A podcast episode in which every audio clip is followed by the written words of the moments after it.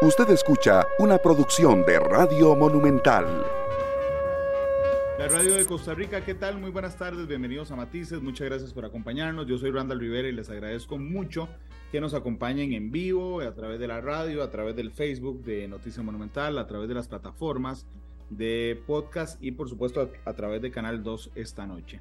La seguridad, eso que nos está quitando a todos el sueño, realmente hay una hay, una crisis de seguridad en el país, creo que es innegable. Y yo le pedí a uno de los costarricenses que más sabe sobre este tema, don Álvaro Ramos, que nos acompañara. Don Álvaro, bienvenido a Matices, ¿cómo le va?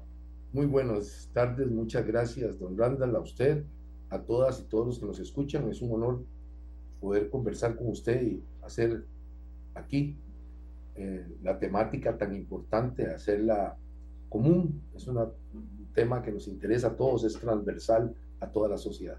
Gracias, don Álvaro. Eh, y bueno, nos están viendo más temprano, y estamos más temprano porque hay jornada del fútbol nacional. Don Álvaro, quisiera una reflexión en este sentido, más allá de lo específico, del crimen que ocurrió hoy en Guanacaste, del rapto de Cabril, del ataque entre vecinos ayer en Paso Ancho, de los casos de sicariato. Si nosotros nos levantamos un poquito y vemos la integralidad sea, no cada homicidio como, como una situación independiente, sino el tema de la seguridad como tal.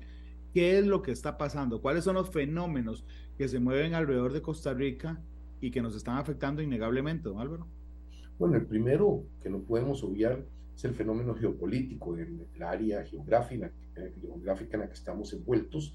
Es un barrio de, donde siempre ha habido una gran violencia, tanto política, civil y por supuesto criminal. En esta área del mundo ululan y han crecido tanto al nivel del norte de Sudamérica como hasta México, eh, las estructuras criminales más poderosas del mundo. En algún momento fueron las colombianas, ahora son las mexicanas. Y esas estructuras operan hace mucho tiempo a pleno vapor en Centroamérica en los siete países de Centroamérica, incluyendo a Belice, que se ha vuelto muy importante, por eso lo incluyo, eh, tenemos una operación grande de esas estructuras. Y esa parte geopolítica nos tiene definitivamente en un determinismo geográfico. Estamos en el área equivocada, Costa Rica, estoy hablando por Costa Rica, y somos, estamos en el centro de los grandes productores de drogas del mundo. Esto incluye cocaína, marihuana y últimamente quiero mencionar el tema de las drogas sintéticas, como el tema que sigue, y los grandes consumidores, los países ricos del norte del mundo, del hemisferio norte. Este determinismo geográfico nos tiene en una posición de la que no podemos escapar, no hay escape a esto. El segundo punto es la poca colaboración, si usted lo ve, habiendo tanto criterio tan claro de que esta situación nos atañe a los siete países de Centroamérica, la colaboración como paisitos que somos chiquititos, que nos está afectando exactamente el mismo fenómeno criminal de una forma extraordinaria, la colaboración es muy, muy modesta o ninguna, como en el caso de Nicaragua. Entonces, encima de que tenemos un problema histórico, un problema geográfico, eh, nos, nos, nos afecta enormemente un problema de colaboración. Al interno del país, tampoco hemos sido tan colaboradores en cuanto a que todas las instituciones, toda la institucionalidad, todos los poderes del Estado y la sociedad civil estuvieran al unísono frente a un problema que nos afecta efectivamente a todos. Particularmente al principio afectó mucho a las clases menos eh, acaudaladas del país. Ahora me parece que ya llegamos a un punto transversal en que toda la sociedad está siendo afectada por los fenómenos criminales. La economía. No hemos puesto atención a que algunos elementos de la economía, particularmente en las zonas costeras, va a colapsar a raíz del fenómeno criminal y entonces cada vez las situaciones desde el punto de vista geográfico vamos a ir teniendo zonas fallidas. Yo no me atrevo a hablar todavía de un estado fallido porque eso toma mucho tiempo y mucho análisis y muchas situaciones, pero sí hay zonas en las que uno percibe que estructuras criminales locales eh, ya tienen una especie de control social, control eh, económico de algunas zonas en el Atlántico se nota y en el Pacífico Central. Eh, este tema es muy importante porque no le hemos prestado atención. El gobierno de la República. Eh, los gobiernos de la República han sido laxos en el tema, nunca le han dado la prioridad, pero no solo el gobierno, la sociedad costarricense, cuando se le ha preguntado en encuestas, múltiples encuestas, usted aquí las ha analizado en su programa y en, entrevistas, eh, nota que si usted se echa para atrás varios años, la seguridad estaba en tercero, cuarto y quinto lugar en varias encuestas. Ahora está apareciendo de nuevo de primero, como es lógico, primero o segundo lugar, como es completamente lógico. Usted nota que la sociedad civil, la gente común y corriente, no, tiene, no tenía claro el problema. Ahora sí lo tenemos muy claro. Luego tenemos el efecto propiamente dicho del desempleo. Tenemos un desempleo crónico que afecta muchísimo el campo, que afecta a las personas jóvenes en el campo, y esto ha sido un caldo de cultivo, no, no ha sido fácil manejarlo, y ha sido un caldo de cultivo de que eh, grupos enteros en zonas rurales se han ido quedando rezagados de la economía formal, pasaron al informal y luego a la criminal. E, este tema es un tema que tenemos que abordar en forma integral. El desempleo rural, particularmente rural, me refiero particularmente a las zonas costeras, eh, me preocupa muchísimo porque lo anunciaron gente que entiende de este tema y efectivamente tenemos resultados muy negativos en esas zonas. Y luego la desintegración política, propiamente dicho, estábamos acostumbrados a que básicamente dos grupos políticos, un bipartidismo controlaba los temas nacionales y eso hacía más fácil ponernos en, consenso en un tema como este. Lo que vimos en la elección pasada, con 24 o 25 candidatos en la primera elección, nos indica que hay una atomización política en la que es muy difícil ponernos de acuerdo. El Congreso cuesta bastante ponerse de acuerdo y luego últimamente tenemos eh, la figura que dirige la, la, seguridad en el país, así lo establece la Constitución, es el presidente de la República en su condición de comandante en jefe constitucional de las fuerzas de policía. Tiene esa autoridad, es lo que más define a la figura del presidente de la República como función. Hay otras funciones que tiene, por supuesto, eh, constitucionales, pero este es muy definitoria, es él, es la persona de él. Otros es el Consejo de Gobierno y temas eh, más de equipo. Aquí no, aquí el presidente de la República tiene la autoridad y el presidente de la República, que mañana anuncia, se me indica por varios medios, una política nueva del gobierno, hasta la fecha eh, esa política de seguridad por lo menos no la ha distribuido, no la ha compartido con los integrantes de la sociedad civil, pero particularmente los partidos políticos, para que haya un consenso y se le apoye en lo que vaya a proponer mañana. Eh, me preocupa que esa actitud de no que no tender esos puentes, particularmente en esta materia, es determinante para que no haya una unidad en el combate. Luego tenemos los elementos presupuestarios. Ha habido una reducción extraordinaria en los presupuestos de los tres estamentos que tienen que darnos contención, prevención, la parte carcelaria y por supuesto los aspectos represivos técnicos que corresponden al Poder Judicial. Y hemos tenido una reducción extraordinaria de los presupuestos de seguridad pública, del Ministerio de Justicia y particularmente del OIJ. Eh, esa reducción eh, presupuestaria nos tiene sin contención, básicamente el tema de la contención criminal es importantísimo y ahora me voy a explicar por qué. Porque al no haber contención, los números escalarán en cuanto a los eventos criminales. Vamos a tener más homicidios, vamos a tener más asaltos a casas, sobre todo los crímenes eh, graves que son los que realmente afectan a la sociedad.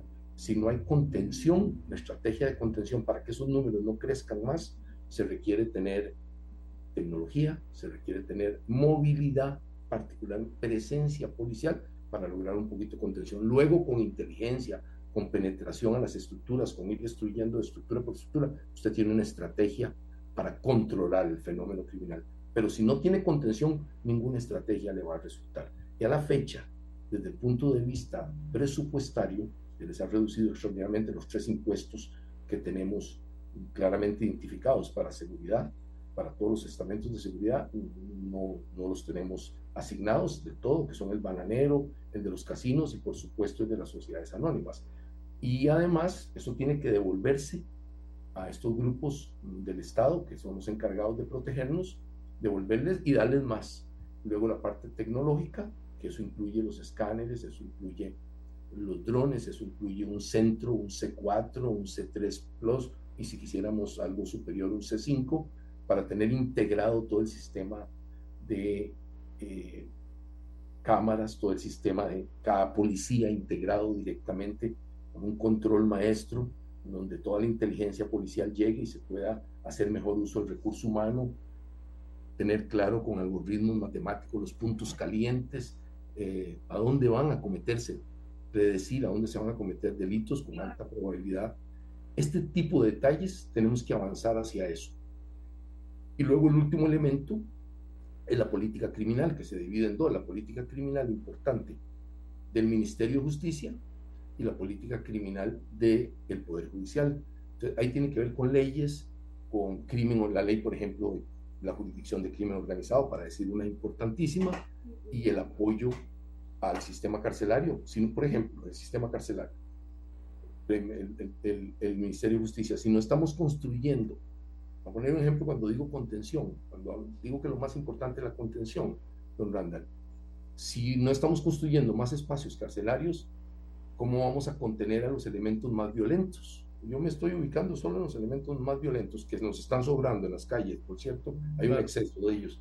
Si usted no tiene nuevos espacios carcelarios debidamente que respeten los derechos humanos, pero que controlen esa violencia y que no permitan que se conformen bandas que controlan desde las cárceles más bien actividades criminales, si usted no tiene la capacidad para contener, eh, vamos a tener una escalada. Y luego el último elemento, que ya lo veníamos sufriendo, eh, que es el que nos tiene en esta violencia, masiva y sobre todo los homicidios es el control del mercado local. No es tanto el internacional. En el internacional hay algo de eso, pero para pasar 2.000 o 3.000 kilos a lo largo de nuestras costas, usted no tiene que matar a nadie, no tiene que ametrallar ninguna casa de nadie. Es más, lo que usted menos quiere, si usted es un gran narcotraficante, es que eso suceda porque llama la atención. El negocio es pasar. Pasar hacia el norte Centroamérica, pasar hacia México, por supuesto a los Estados Unidos, o sacarlo vía Moín hacia los puertos de Europa Occidental. Usted no quiere muertos en esto, ni heridos, ni, ni siquiera amenazados. El, el, control local es el que nos ha tenido una gran violencia, el control de la marihuana, el control del crack. Y ahora, ahora podemos decir con gran, digamos, tristeza, no tengo otra manera de decirlo, que la llegada de las nuevas drogas sintéticas, como el fentanilo, la siloxina, estas drogas que llaman ahora de, de zombie, provocan una nueva condición, incluso en la persona adicta, etcétera, eh, esa llegada que va a ser masiva, como cuando hablamos del tsunami aquí en su programa, que un poquito usamos la primera, de las primeras veces que se usó la palabra del tsunami de cocaína, que fue el que nos afectó, precisamente nos golpeó a todo lo largo del país, en toda Centroamérica, la llegada del nuevo tsunami de las drogas sintéticas va a causar una violencia, una escalada de violencia, porque el choque mientras uno se acomoda, mientras se cambia un poco el paradigma de qué se va a vender, a dónde se va a vender, a quién se desplaza y a quién no se desplaza, todo eso conlleva violencia en el mundo de la venta de drogas a nivel local. También podría haber violencia a nivel internacional, por supuesto, y a nivel de trasiego. No voy a, ahorita decir que no, pero estamos claros por las experiencias de Estados Unidos eh, que la llegada de las drogas sintéticas en Estados Unidos ha sido un fenómeno terrible para la salud pública de Estados Unidos, al punto que ha reducido la expectativa de vida de los hombres blancos. Es la primera vez que en un país desarrollado sucede eso, que la mayoría, por lo menos el grupo dominante, que en Estados Unidos obviamente las personas blancas, tienen una reducción en su expectativa de vida y se debe a las drogas sintéticas, particularmente a los opioides. Eh, esa llegada en Costa Rica le tengo mucho miedo porque nos viene a sustituir en alguna medida drogas más tradicionales y esa sustitución implica violencia forzosamente en ese mundo. Luego tenemos estructuras locales que originalmente eran bandas, algunos de ellos empezaron como asaltantes de casas, etcétera, como el caso de la región atlántica, y empezaron a crecer. En este momento uno puede ya ver, por lo menos en la región atlántica, unas dos y hasta cuatro me hablan, algunos hablan de seis en la región atlántica, pero por lo menos se pueden ver dos muy claras que ya son mini carteles, ya constituyen, podrían constituir un concepto de mini cartel local. Y esto es muy problemático porque están haciendo su pase hacia la región pacífica y ahí tenemos una gran violencia, por ese pase esa presencia nueva, ya no es tan nueva, pero llamémosla nueva desde el punto de vista de los efectos. Y, y todo el panorama que estamos viendo es un panorama muy, muy negativo para efectos del país, porque si usted ve los números, tenemos una caída dramática en la captura de cocaína, particularmente hemos visto un poquito más de marihuana de alto contenido de THC, que viene de Colombia, pero la, la cocaína ha caído, y hemos subido diametralmente, más o menos en proporciones similares, curiosamente los números, 40 y algo aquí, 41 piquito para acá, 43 en los homicidios. Me preocupa también que en este año, 2023, se presenta un fenómeno en escala de los asesinatos de mujeres, que no lo teníamos en el pasado. Ese nivel de asesinato a nivel de, de, de los factores criminales no lo teníamos en el pasado, al nivel que lo tenemos ahora, la escala es extraordinaria. Entonces vemos fenómenos uno tras otro. Nos anuncian hoy que habían 12.000 casos de violencia sexual para menores de edad. Es una sociedad civilizada, no lo puede tolerar. Y el dolorosísimo caso de la niña de nueve meses, eh, que las instituciones fallaron todas. Todas le fallaron a la niñita de nueve meses, todos fallamos en esa niña y eso es imperdonable. Digamos, eso, perder una niña que tenía una vida por delante, es, por falta de capacidad institucional eh, me preocupa enormemente. Entonces estamos desprotegiendo a nuestra niñez, estamos desprotegiendo la economía. Todos esos son factores eh, negativos, por eso me ve usted que el análisis eh, es muy complejo, pero el análisis es en negativo, por supuesto. Don Álvaro, mm, perdón, empecemos de adentro hacia afuera, si, si le parece. Sí, señor. La contención. ¿Cómo nos ven, cómo nos ven los criminales a nosotros? Se lo, se lo voy a decir. Si yo estuviera en El Salvador, la pensaría dos, tres, mil veces para cometer un delito. Porque yo digo, a mí me van a agarrar y me van a meter a la cárcel mañana. Pero aquí me pasa, digo, poniéndome los zapatos de un delincuente, usted sí, ¿no? Si cometo uno, un homicidio, todos los demás son gratis, porque es la misma pena. El 2, el 3, el 4, el 5, el 6, hasta 100 es gratis. Si me agarran traficando coca, si consigo un buen abogado, me ponen una tobillera electrónica y voy para afuera. Si soy reincidente, igual voy para afuera. Así como nosotros nos sentimos indignados aquí adentro, los delincuentes se ríen, sienten cierta comodidad cometiendo delitos en Costa Rica, don Álvaro? Más que eso, totalmente concuerdo con su opinión, en absoluto, total. Eh, más allá se empoderan y se generan también regeneraciones del poder de los delincuentes en lo que usted está describiendo. Uno, si yo cometo delitos serios como los que usted ha descrito, y efectivamente así es, y no me pasa nada al final, que en El Salvador sí les pasa. Las cárceles donde los tratan como ganado, etcétera. Claro que es bastante humillante y bastante desagradable de ser para el delincuente, no tengo la menor duda. Eh, aquí no. Aquí lo que sucede es que se empoderan los delincuentes porque no les pasa nada. Vuelven a salir al día siguiente, a dos días, algunos en la noche, en la madrugada, y cuando llegan de nuevo a la comunidad, a la, a la que han delinquido o por lo menos viven, todo el mundo sabe que es un delincuente, es un hombre muy poderoso porque no le pasa nada, es absolutamente blindado, digámoslo así. Entonces, efectivamente, ahí hay un problema social, sociocriminal de primer nivel, que es que el delincuente se va apoderando.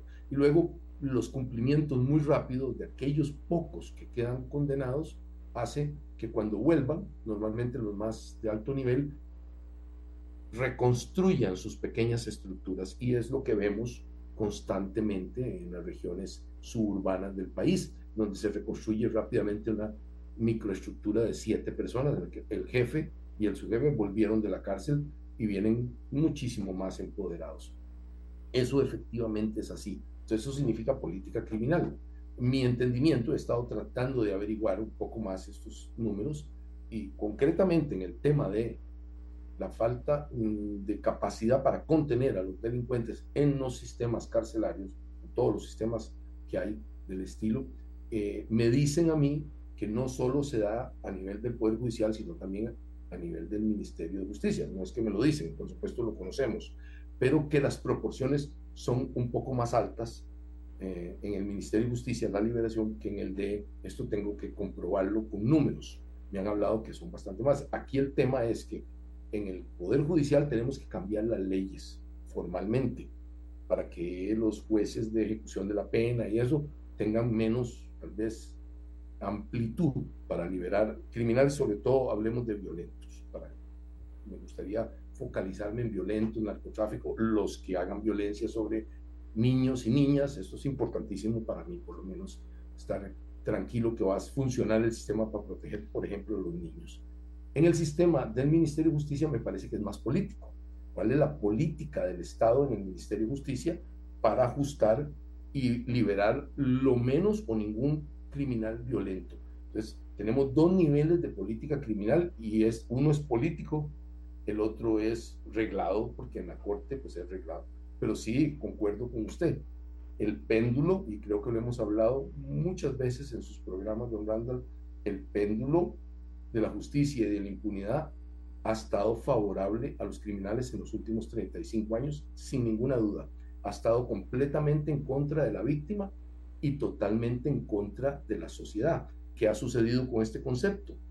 Lo que tenemos ahora, que de un problema que teníamos hace 35 años de seguridad ciudadana, que a usted le robaran, que le metían un carterazo, que quitaban el arete a las señoras, que eso era lo que sucedía. Los homicidios eran bastante raros en esa Costa Rica, como tales, los homicidios criminales y los de narcotráfico, en la práctica era una rareza. ¿Qué sucedió? Se convirtió en un problema de seguridad ciudad nacional. De ser de seguridad ciudadana, hoy tenemos un problema de seguridad nacional. Tenemos, carecemos de inteligencia criminal, importantísimo, vea que no estoy hablando de la inteligencia política nomás, ¿verdad? Y las estructuras criminales que están floreciendo en el país en forma desaforada, que se están apoderando de regiones en el país, son ya no un problema de seguridad ciudadana, sino un problema de seguridad nacional. Van a empezar a tener una enorme influencia en los grupos políticos locales y eventualmente, eventualmente van a tener influencia en el país. Sobre todo me preocupan los puertos en este particular tengo una especial preocupación por los puertos. Sí, don Álvaro. ¿Cómo sabe? Lo que pasa es que en la presencia policial, yo hoy justamente venía pensando en la, en la, mañana, ayer, ayer cuando iba en la noche para la casa, eh, yo iba manejando y, digo, le voy a confesar algo, cada vez que una moto me pasaba a la par, frenaba, porque, y, en circunvalación me pasaron como 115 en el trayecto entre el Monumento al Agua y la Rotonda Zapote. Y yo decía, hey, no sé, a mí me encantaría, por ejemplo, que la policía hiciera un operativo de motos. Porque, eh, digo, ahí están las estadísticas. Un 60% de crímenes por, por ajuste de cuentas se cometen en motos. Entonces, que, que frenen a todas las motos. De un momento a otro frenan las motos y, y les dicen, a ver, papeles, listo, siga, a ver, papel, siga, siga. En algún lado por lo menos generarán miedo de actuar. Después dije, bueno, pero es que no tenemos suficientes oficiales, porque si uno divide los 51.100 kilómetros cuadrados entre 10.000 oficiales, que se, que se convierten en 4.000 cuando usted divide por horarios, no nos da. Pero es que, don Álvaro, aún no hay ningún país del mundo que tenga un policía cada 100 metros. Ese, ese, digamos, esa no es la receta. La receta no es, entonces, poner un policía en cada esquina. Esa no es la receta. Y yo he visto a los policías, y sé que usted también nos conoce, a, un, a una persona tan profesional como Daniel Calderón, que, que, suda, que se preocupa, que no duerme por el problema de la seguridad. Como el ministro Torres, que, que don Jorge podrá ser, digamos, muy, muy, em, digamos, muy, muy cotidiano a la hora de comunicar, pero innegablemente los que lo conocemos sabemos que es un tipo que sabe de este tema. ¿A dónde estamos fallando en la seguridad ciudadana? Porque hay gente que sabe.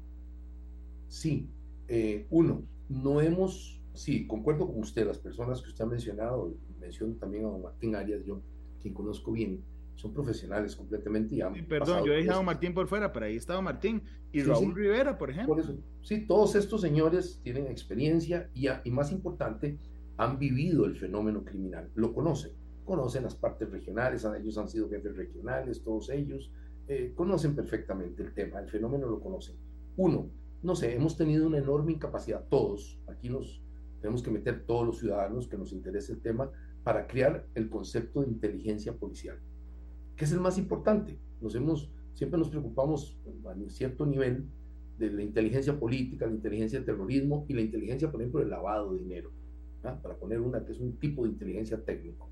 Eh, pero la inteligencia policial, el control, el penetrar las estructuras criminales, si usted no penetra las estructuras criminales, si no las logra controlar a través de métodos electrónicos, a través mm, de escuchas, a través de los nuevos procedimientos para tener control hasta de los celulares, llevándolo a su extremo, que en el mundo sí lo tienen, en Colombia, en Israel, para poner ejemplos, en Estados Unidos, para controlar lo que los criminales, aquí los criminales si utilizan el WhatsApp, eh, hay una poquísima o ninguna posibilidad de escucharlos o de tener conocimiento de sus actividades, para poner un ejemplo eh, muy concreto. Entonces, hemos perdido una gran capacidad de inteligencia y eso es lo que nos tiene en esta situación. Si tuviéramos una gran inteligencia policial, que no es tan difícil de montar, si pudiéramos comprar información, si pudiéramos penetrar las estructuras, usted vería que podemos adelantarnos.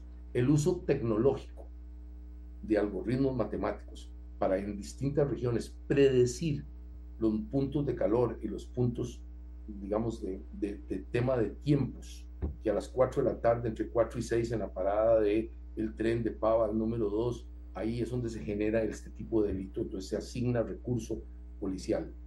En materia de radares, ¿cómo, cómo controlamos el espacio aéreo, el espacio marítimo, si no tenemos suficientes radares móviles particularmente para controlar los espacios tan, tan importantes para el narcotráfico, como es por ejemplo la zona de Punta Urica, Jiménez, Drake, en donde una enorme cantidad, un porcentaje importantísimo de la cocaína del mundo, y ahora podríamos agregar una enorme cantidad de marihuana también, este, entra al país. Y nos hemos convertido en un enorme, uno de los grandes receptores en el mundo de cocaína. Eh, eso no es jugando para un país pequeñito y eso es lo que nos está golpeando extraordinariamente.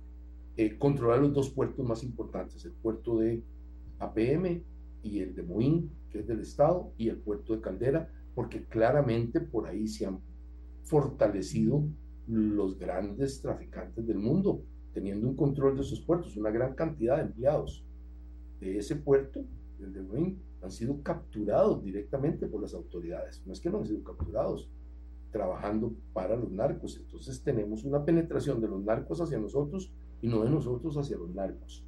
Y luego, en ese mismo contexto, necesitamos tecnología, pero no podemos aumentar fácilmente el recurso humano policial. Requiere de básicos, requiere de entrenamiento, requiere de, de, de, prácticas.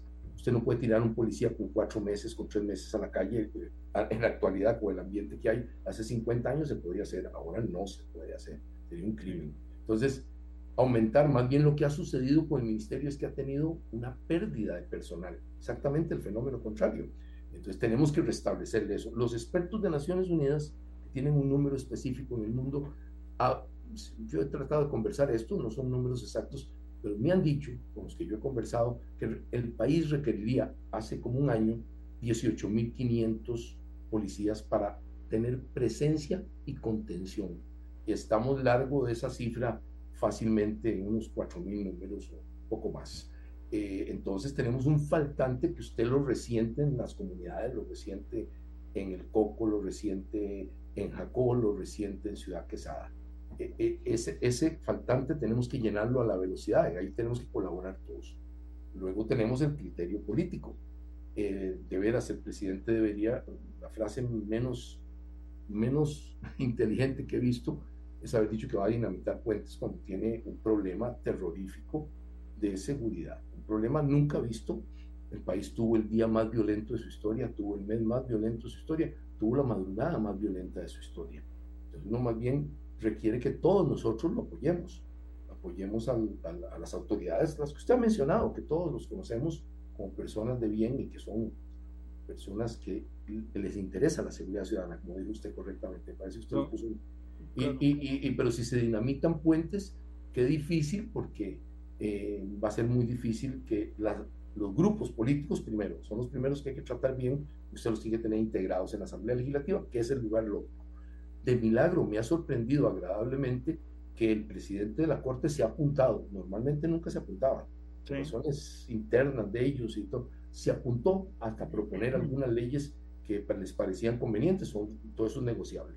Me, me, me agradó mucho. Entonces hace falta que haya más bien una, una unión de todos nosotros contra este fenómeno criminal. Fíjese usted en el contexto de la Segunda Guerra Mundial, solo para ponerlo, cuando tenían un enemigo extraordinario, una bestia negra como Hitler, para ponerlo, un aristócrata como Churchill, ultraderechista, anticomunista fanático, un patricio como Roosevelt, también un anticomunista clarísimo, se unieron con un marxista-leninista profesional como Stalin contra la bestia común. Así tenemos que hacer aquí. Tenemos que juntarnos todos, pero la prensa, que es esencial en este combate, porque uno vende la seguridad, las tesis de seguridad, las políticas de seguridad, las operaciones de seguridad, son importantísimas irselas vendiendo a través de la prensa y de los medios. Y hay una teoría matemática muy compleja hecha por el doctor Clayman de la Universidad de UCLA, la Universidad de California en Los Ángeles, que estudió esto en varios países matemáticamente, en varios bastantes, y llegó a conclusiones que uno concentra toda la fuerza contra una estructura, luego otra, luego otra, y tiene una gran credibilidad cuando va por la cuarta, por la quinta. Esa es la parte operacional. La parte más importante es la credibilidad. Cuando usted destruye una estructura, puede decir en Jacob, acaba con una estructura que trafica mujeres, a decirlo de alguna manera, es muy simple, o el narcotráfico y usted lo vende bien en la prensa, lo expresa bien y se lo entiende bien la comunidad, empieza a agarrar credibilidad el sistema. Y cuando sigue con la siguiente estructura, agarra más credibilidad. Tener credibilidad en, en, en, seguridad es esencial, don Y la prensa es esencial en este tema. Bueno, usted está haciéndolo aquí en este momento. Don, don Álvaro, ¿cómo ve usted el tema de los jueces? Porque, vamos a ver, yo realmente he sido muy crítico con ellos y hay días en que amanezco pensando, no, no, mira, la culpa no es de los jueces, la culpa es de la ley y ellos están amarrados por ley. Pero creo que es una mezcla entre las dos cosas. O sea, es decir, a veces los jueces tienen un, una gama muy amplia por donde escoger, por ejemplo, en medidas cautelares, y escogen las menos gravosas, y eso yo no lo entiendo. O sea, realmente a mí me parece que a veces viven en otro planeta los jueces como si no, como si este no fuera el tema de ellos. Pero también creo en otros, otros jueces que son muy buenos, que sí la legislación los, los, los mete en una camisa de once varas en algunos casos. Entonces, por ejemplo, cuando nosotros vemos las leyes del país, como el caso de Cabril, de que el OIJ no puede hablar con los sospechosos, bueno, con los detenidos, por ejemplo, a usted, a usted le parece una locura. Entonces, ayer alguien, Yashin Castillo, el abogado, me decía, no, es que hay que fomentar una reforma a la ley para que cuando la víctima está viva se dé un espacio de tiempo en los que el OIJ puede abordar a la persona detenida e interrogarlo, no, no indagarlo como hace la fiscalía, sino interrogarlo policialmente. Eh, entonces, digamos, ¿cómo ve usted de los jueces? Porque yo veo, vea, al fiscal general apuntado en esto, al ministro de Seguridad apuntado en esto, al viceministro y director de la Fuerza Pública apuntado en esto, al director y subdirector del OIJ apuntados en esto. Incluso el presidente de la corte, pero los jueces andan peleando porque no pueden criticarnos, no pueden criticarnos porque es violar nuestra independencia, pero no los veo apuntados a solucionar el problema de fondo. Efectivamente, usted tiene toda la razón. Eh, en el caso de los jueces penales y particularmente de ejecución de la pena, ha habido una doctrina una doctrina que ha permeado completamente ese particular sector de la judicatura en la que ellos eh, tienen una visión de que la sociedad ha sido responsable del fenómeno criminal, particularmente de las personas jóvenes que delinquen. Agrego a esto que como los espacios carcelarios son tan desastrosos, tan malos y tan reducidos en el sentido de las necesidades nuevas del país y no tan nuevas, eh, prefieren no mandar a alguien joven para empezar la conversación, así empezó esta historia, a la cárcel porque es una escuela más bien de crimen y no de reinserción. Así empezamos con este juego hace mucho tiempo y efectivamente continúa esa doctrina hasta la fecha. En algunos fenómenos de esa doctrina, algunos puntos más extremos, eh, tiene un análisis marxista. Es decir, que la sociedad, como es una sociedad, ha abandonado algún sector de la sociedad y tiene que sufrir las consecuencias de ese sector y ese sector no puede ser castigado por algo que hizo la misma sociedad. Eh, eso es lo que permea un poco la visión. También permea la visión, como bien lo dice usted, lo que dice la ley. La ley fueron hechos por los diputados, no por los jueces. Entonces sí hay que cambiar algunos aspectos de la ley. Voy a decir uno que se cambió y que es muy importante de que lo aplicáramos, solo para que ya que usted mencionó el punto de los jueces, en concreto con el crimen organizado, la jurisdicción de crimen organizado. Todos deberíamos estar, todos, no debe faltar nadie en esta pelea para que esos jueces especializados, esos fiscales especializados, esos investigadores del OIJ especializados en crimen organizado estén en el sistema que va a permitir empezar a atacar las estructuras realmente que nos importan, que son las de crimen organizado. Además que nos tienen al borde de un colapso en el país, tanto en el campo criminal como eventualmente en el democrático. por ejemplo, la jurisdicción de crimen organizado es una oportunidad de oro de lo que usted dice. Ahí, si hay que modificar algo, hay que hacerlo ya, para que esa jurisdicción entre de inmediato y podamos atacar a los grandes criminales de todo tipo, porque acuérdense que no solo es narcotráfico, tenemos eh, migratorios. En, en, esta parte del continente, la parte del coyotaje, tráfico de personas es un negocio extraordinario. Tenemos el gran tráfico de armas ilegales, tenemos las falsificaciones, tenemos el contrabando, tenemos las estructuras criminales que le roban los containers, los trailers en la carretera y lo venden a través de un sistema de distribución de pulperías, pequeños o mini supermercaditos. Todo este sistema es el que nos tiene en esta situación en la que se respira que el país está viviendo una gran angustia de inseguridad. Entonces, estos tribunales especializados son esenciales. Usted ha dado en el clavo. Sin eso va a ser muy difícil que avancemos. Y luego vuelvo a repetir la idea que había hablado. La construcción inmediata de espacios carcelarios para poder contener a los más violentos, a los criminales más peligrosos, tenerlos siempre encerrados. Esa doctrina tiene que cambiar, de lo contrario estamos perdidos. Yo lo que temo es que ciertas partes del país tienen una gran corrupción tenemos problemas a nivel policial, tenemos problemas a nivel eh, judicial, tenemos problemas a nivel financiero.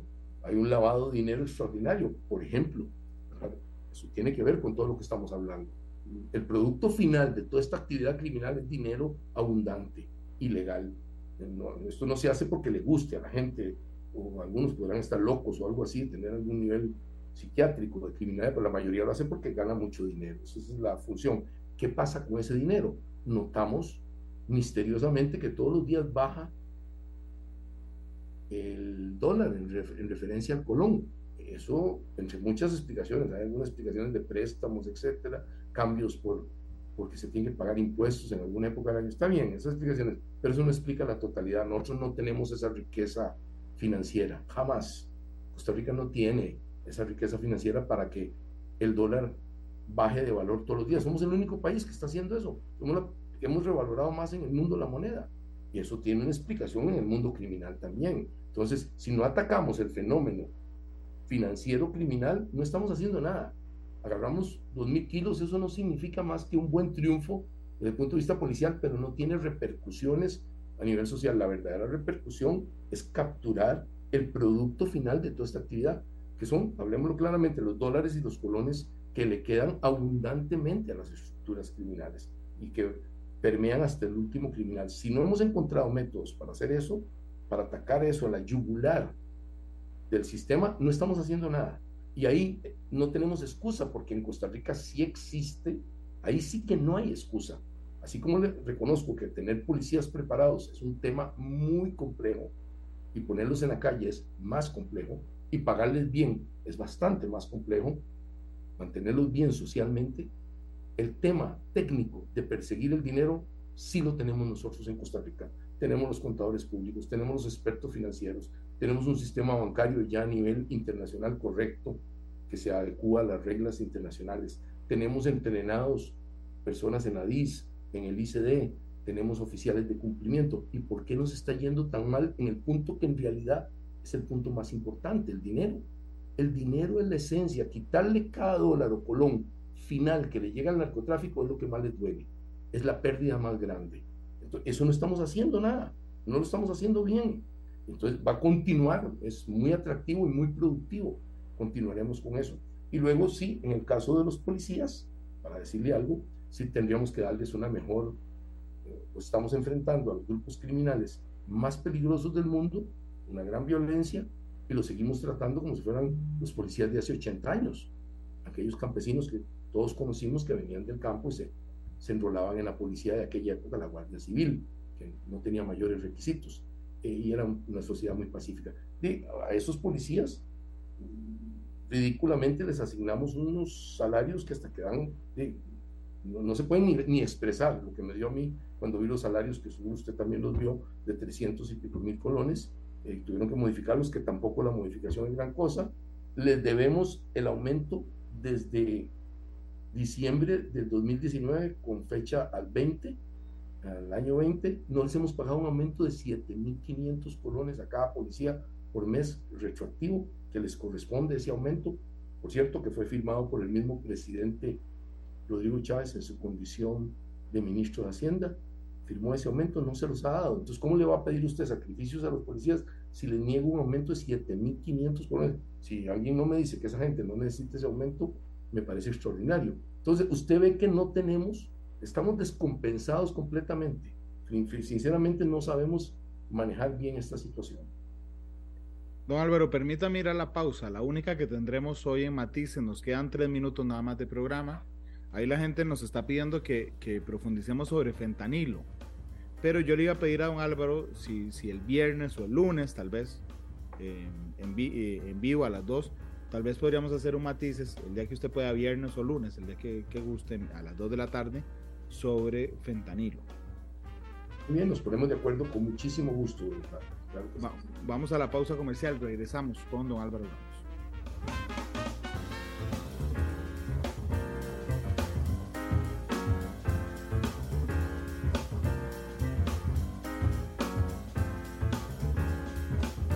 La radio de Costa Rica, regresamos a Matices, nos quedan tres minutos de programa, don Álvaro Ramos está con nosotros, estamos hablando de eh, la seguridad o la inseguridad, que lamentablemente es lo que priva en este instante en el país.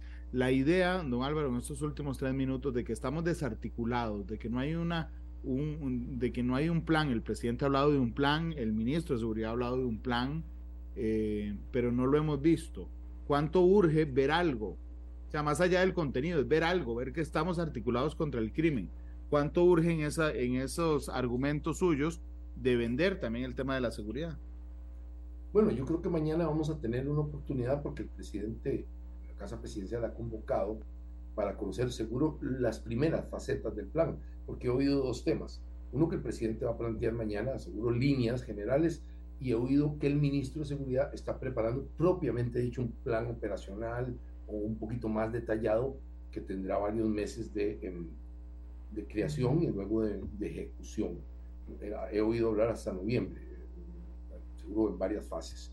Eh, así es que tenemos dos visiones. La mañana más política y la del ministro de Seguridad obviamente es operativa. Creo que es esencial devolverle la articulación dentro del ministerio, que es darles movimiento, capacidad de nombrar gente, liberarlos rápidamente de la regla fiscal. Es una locura que la seguridad esté metida en la regla fiscal. Son temas que le hemos puesto cortapisas sin parar y ahora estamos pagando las consecuencias devolverle los impuestos que, que el Estado, la sociedad costarricense decidió darles. Y luego, el otro elemento de articulación importante es la prevención social. No todo es policial, no todo es materia policial. Hay un tema social que es de donde nos vienen todos los problemas que tenemos de violencia en las comunidades. Y ahí, por ejemplo, es esencial, ya que vamos a tocar en algún momento el fentanilo, el tema de la salud pública el tema del fentanilo y los opioides es un tema de salud pública. Se inició en los sistemas normales legales en los Estados Unidos. Se empezó a repartir ese tipo de droga en los sistemas legales y se crearon adicciones terribles que se pagaron con la vida de cientos de miles. Todos los días mueren una cantidad increíble, inaceptable en un país desarrollado como Estados Unidos. Nosotros vamos a tener esa oleaje, esa ola de problemas con ese tipo de drogas ¿Y por qué es así? Porque son muy fáciles de producir, los, no tienes que tener montañas llenas de, de matas de marihuana o de, o de matas de, de, coca, nada de eso, ni laboratorios especiales en la selva, ni, barcos encubiertos. Se va a producir aquí en cualquier casa, en cualquier edificio, en la parte de atrás de un restaurante. Así es que ese problema se nos viene encima, es una ola de violencia extraordinaria que se viene. Y por tanto también debemos empezar el otro elemento que usted me pregunta, que debemos empezar a discutir cómo controlamos legalmente el problema de, las drogas, si se hacen legales, si se hacen súper ilegales, esa es la discusión política, filosófica e ideológica que tenemos que tener, la discusión hay que tenerla. Por ejemplo, en el caso de la marihuana, la mayoría de los países eh, desarrollados ya la legalizaron y efectivamente deben haber aprendido a manejar, están aprendiendo algunos y otros, es una discusión que tenemos que tener, tenemos que tener que el Estado sea el que controle o a través de, en el caso de las otras drogas que están apareciendo, tenemos que negociarlo y controlarlo a través del sistema de salud pública, porque esas drogas tienen un nacimiento en el sistema de salud pública. Y ahí me preocupó también que a los, exactamente a las regiones que presentan el mayor número de violencia, le mandamos mensajes como, por ejemplo, que los vamos a dejar sin hospitales, sin centros de salud. Exactamente el problema que se nos viene encima de los centros de la salud pública es precisamente ese. E, ese es el problema futuro e inmediato que tenemos a la vista. Don Álvaro, muchas gracias por habernos acompañado y ha estado realmente muy interesante. ¿Con qué canción le gustaría irse, don Álvaro? Bueno, con la patriótica costarricense porque realmente estoy preocupado por el futuro del país. Realmente el futuro de mis nietas y de mis hijos no lo veo tan promisorio y por eso quiero cantar con usted y con todos la patriótica, unirnos y articular una política de seguridad nacional y seguridad ciudadana para beneficio de todos. Será la patriótica costarricense que hoy despida matices. Mañana es miércoles, mañana no hay matices, no tenemos matices porque tenemos transmisiones muy, muy, muy continuas de fútbol nacional. Así es que regresamos el viernes. Don Álvaro, muchas gracias. Con mucho gusto. Feliz tarde. A la orden. Buenas tardes. Este programa fue una producción de Radio Monumental.